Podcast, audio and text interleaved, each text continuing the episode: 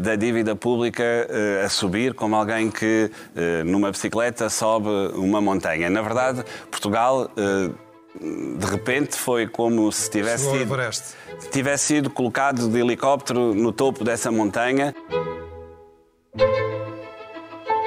Viva! Está com o Expresso da Manhã. Eu sou o Paulo Baldaia. Foi há 10 anos, parece que foi ontem, mas não falta quem já tenha esquecido o que aconteceu ou entenda que não há hipótese de voltar a acontecer.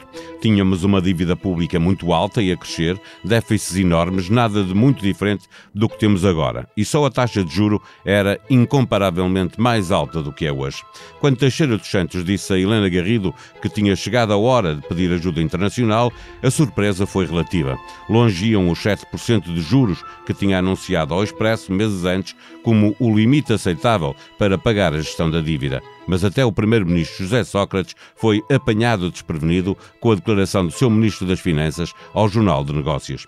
Vivemos hoje um equilíbrio difícil entre um otimismo assente nas instituições europeias, que funcionam de modo muito diferente, com destaque para o Banco Central Europeu, que tem garantido a manutenção dos juros baixos, e o pessimismo de quem sabe que os mercados são como o escorpião na fábula com a rá e só esperam pelo momento certo para castigar os países sobre endividados. O Expresso da Manhã tem o patrocínio do BPI. O BPI tem tudo o que precisa para cada momento do seu dia a dia e tudo para antecipar o seu futuro. Banco BPI. Grupo CaixaBank. O futuro é agora. Viva uh, João Silvestre, uh, é o editor de Economia do Jornal Expresso. Obrigado pela tua uh, disponibilidade para assinalar, à luz deste aniversário, as hipóteses de voltarmos a ter um problema sério na gestão da dívida pública. João, as pequenas subidas das taxas de juro, mais fortes no, no, e primeiro nos Estados Unidos e depois mais ligeiros na Europa, deviam deixar-nos alerta como se estivéssemos a ver um vulcão a dar sinais de que está a acordar? Bom dia, Paulo. Sim, quer dizer, para já aquilo que nós vemos, se nós nos lembrarmos, e eu lembro perfeitamente, como tu te lembras e, falaste agora há pouco, do nível de juros que havia na altura que foi pedido o resgate há 10 anos, aquilo que nós temos hoje são pequenos, pequenos fogachos que não, não têm nada a ver com os 7 ou 8 ou 9 ou 10% que Portugal pagava naquela altura na dívida há 10 anos. Portanto, aquilo que nós vimos é, em alguns sítios, nem é tanto na Europa, é mais até nos Estados Unidos, a ideia de que pode haver uma inflação que justifique que o Banco Central americano aperte mais rapidamente as taxas de juros e, com isso, espera-se que as taxas de juros sejam ligeiramente superiores também para a dívida pública.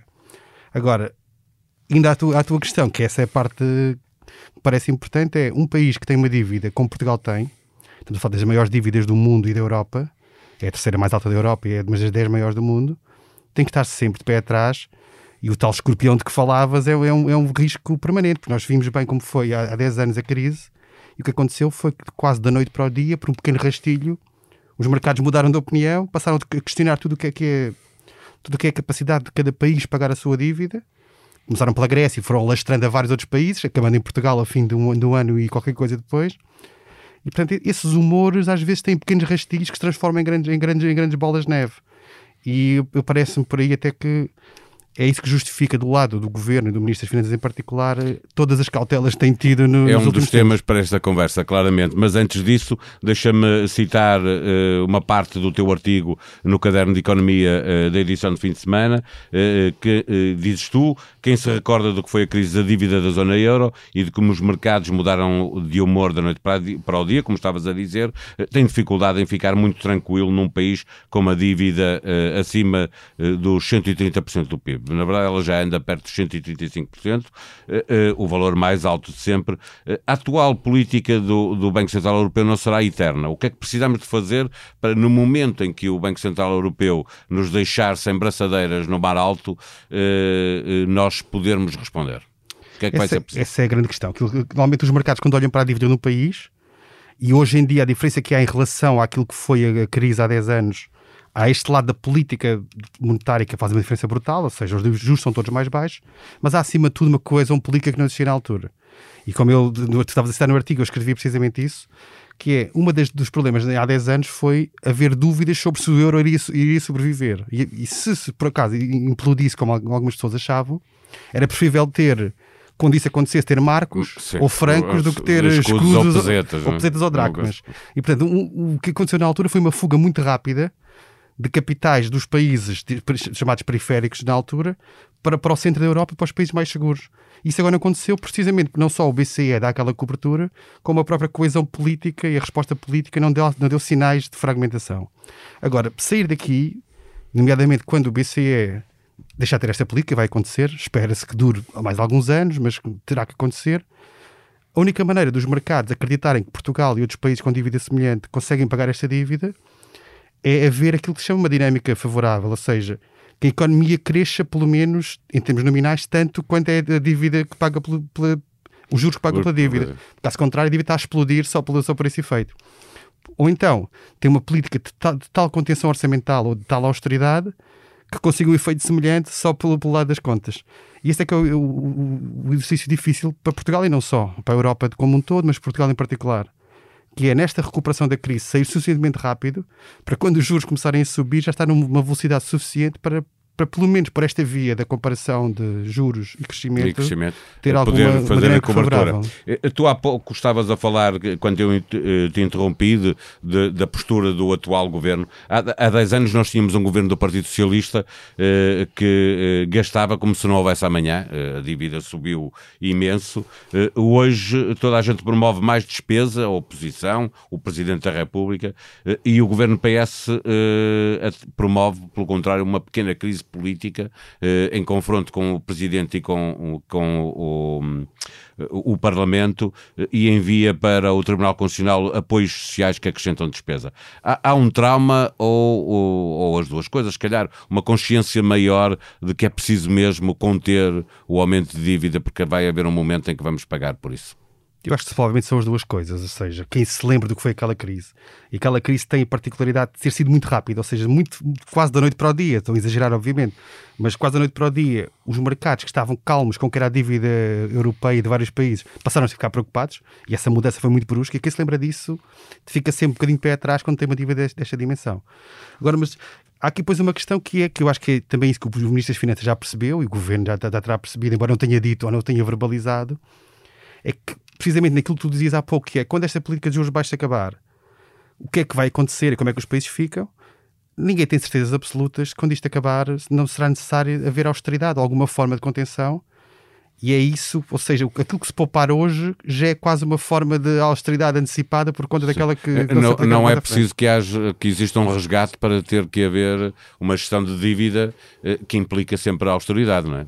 Exatamente. Ou seja, o esta... PEC 1, 2, 3, 4, como também nos lembramos disso, eh, a necessidade do, do governo português de repente ter que começar a poupar para poder pagar. Uh, basta subir um ponto percentual e, e o serviço de dívida anual já cresce muito. Não é? Esse é que é o ponto. Ou seja, nós pagamos hoje menos em juros pela nossa dívida do que pagávamos quando tínhamos, pagamos de menos de 2.600 milhões de euros em juros este ano ou pagámos ano passado, do que, do que pagávamos no outro, no outro pico anterior, que foi em 2014, por uma dívida equivalente. E esta diferença tem a ver com juros. E, portanto, o governo já percebeu que é muito difícil, mesmo com um crescimento extraordinário no pós-pandemia, no pós olhando para aquilo que é o histórico dos últimos 20 anos, não, não é muito animador, difícil, será difícil não ter algumas medidas de contenção. Nós vemos, por exemplo, agora, para mim foi uma das notícias mais interessantes deste ponto de vista de, de o que é que pode ser o pós-pandemia, foi o, o, o orçamento apresentado pelo governo inglês recentemente, em que apresentou uma série de medidas para combater a pandemia, estímulos de vários tipos, mas já anunciou que para depois da pandemia virão, virão aumentos de impostos no IRC e que será o primeiro aumento de impostos em, em várias décadas. E, Portanto, é, e é muito provável que a Europa uh, vá também exigir isso. Uh, para já estão suspensas as, as regras orçamentais, este ano e, e, no próximo, embora já existam avisos de que os países mais endividados têm que no próximo ano começar uh, a conter a fazer algum, algum trabalho já de, de casa. A Europa também vai ter que responder quando, quando passar esta crise e houver novamente crescimento, vai ter que responder de uma forma geral com contenção orçamental. Sim, parece-me que sim, sendo, sendo o que for a contenção, ou seja, será sempre mais para uns do que para outros, e aqueles que têm dívida mais alta, mais ainda. Porque Portugal, ou os países como Portugal têm dívida alta, têm dois tipos de pressões.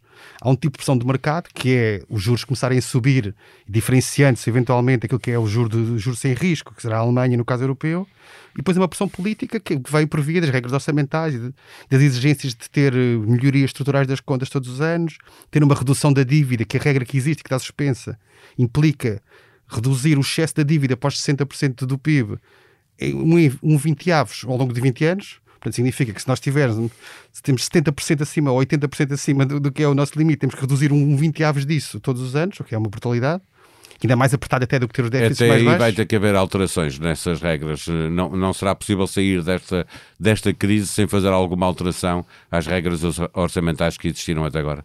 Eu acho que não. Quer, quer pela exigência da crise e daquilo que vai ser o legado, a, o estrago que a crise, deixa, quer por algumas regras que existiam que até podiam fazer sentido do ponto de vista conceptual e teórico, como o tal estrutural, mas que não é necessariamente muito fácil de pôr em prática, até pelas divergências que há sobre os cálculos.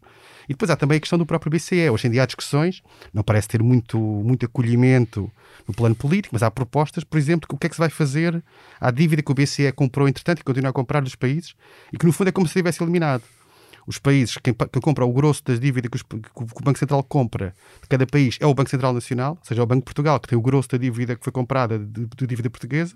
Significa que, como o Estado é o acionista do Banco, do Banco de Portugal, o, Estado paga juros ao Banco de Portugal, por sua vez dá uma parte disso, pelo menos, de volta como dividendos. Distribui dividendos. É, é, como se aquela dívida não existisse.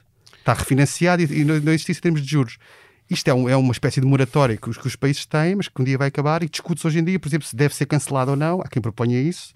Há uma série de economistas conhecidos que já o fizeram. Há quem proponha uma solução mais suave, que é, por exemplo, fazer uma saída muito lenta desta carteira de dívida que permita precisamente atenuar durante mais anos aquilo que, são, que será a subida dos juros. Mas isso vai sempre implicar que se vai reduzindo a dívida, ou seja, não é possível ter nenhuma dessas duas soluções se antes não se, não se reduzir significativamente a dívida. Sim, eu acho que haver alguma benesse, chamemos-lhe assim, do ponto de vista da política monetária para aliviar a pressão sobre os países, a Europa dificilmente aceitará que não haja do lado das regras orçamentais alguma imposição, de maneira que os países aproveitem essa folga para baixar a dívida e não para, para gastar em outros sítios que não serão os mais adequados. Eh, João, uma última pergunta. Em 2008 2009 era líder do PSD Manuela Ferreira Leite que fazia, que, eh, fazia da sua campanha eh, dar mais notícias aos portugueses, estava sempre a avisar que a dívida estava a crescer demais e depois foi para eleições e perdeu-as, exatamente. Eh, hoje eh, temos um governo que, que está a conter uh, a despesa, mas Portugal volta a não fazer um grande debate sobre a necessidade das contas públicas uh, equilibradas e de uma dívida também mais fácil de, de gerir. corremos o risco de estar permanentemente a, a cometer um erro sem, sem o debatermos como se acreditássemos que, que não vai acontecer porque não gostamos de mais notícias, é isso? Sim, é difícil, é difícil aceitar às vezes, é uma espécie de, de, estado de negação em relação à política e a coletiva, é todos, todos nós em relação a isso. E achamos sempre aquela ideia, aliás, um livro conhecido, que desta vez é diferente. Ou seja, da outra vez correu mal, mas agora é que vai correr bem. Temos uma dívida que ainda é maior. Eu recordo que, por exemplo, quando nós entramos na crise há 10 anos, tínhamos uma dívida de 100% do PIB. Hoje em dia temos 30 e tal por cento a mais, 30 e tal pontos percentuais a mais. Portanto, é uma diferença brutal, mas nós acreditamos que vai ser diferente, porque de facto algumas coisas são diferentes. E aquilo que Manuela Ferreira Leite dizia na altura, e tinha toda a razão, é que havia um desequilíbrio brutal da economia portuguesa, quer externo, quer em termos de contas públicas, e que poderia dar problemas. Havia quem achasse que não, e depois veio-se a confirmar, pouco tempo depois, que deu, que deu problemas, e como nós bem sabemos. Mas há sempre. É, é difícil conseguir que as pessoas e as, as sociedades reflitam em tempo real os problemas que estão a sofrer agora que não tenham tendência a procrastinar aquilo que, no fundo, nós fazemos individualmente, que é empurrar para a frente os problemas, nomeadamente empurrar dívidas que vão ser pagas pelos nossos filhos, pelos nossos netos, sabe-se lá até quando, e que estão hoje a ser contraídas.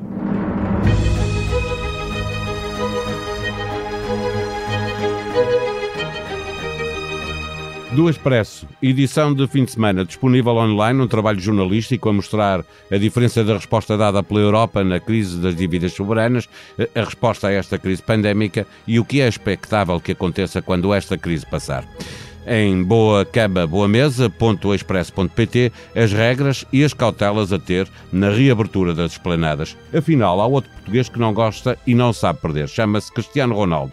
Eliminado há dois anos da Taça de Itália pelo Atalanta, o jogador português recusou dar a sua camisola a um jogador alemão. Tentei cumprir o sonho de ter a camisola de Ronaldo, fui ter com ele, nem me dirigi ao público para festejar quanto a Gozens. Perguntei, Cristiano, posso ficar com a tua camisola? Ele nem olhou para mim, só disse não. Fiquei corado e envergonhado. A produção multimédia deste episódio foi de Ruben Tiago Pereira. Tenham um bom dia, voltamos amanhã. Até lá.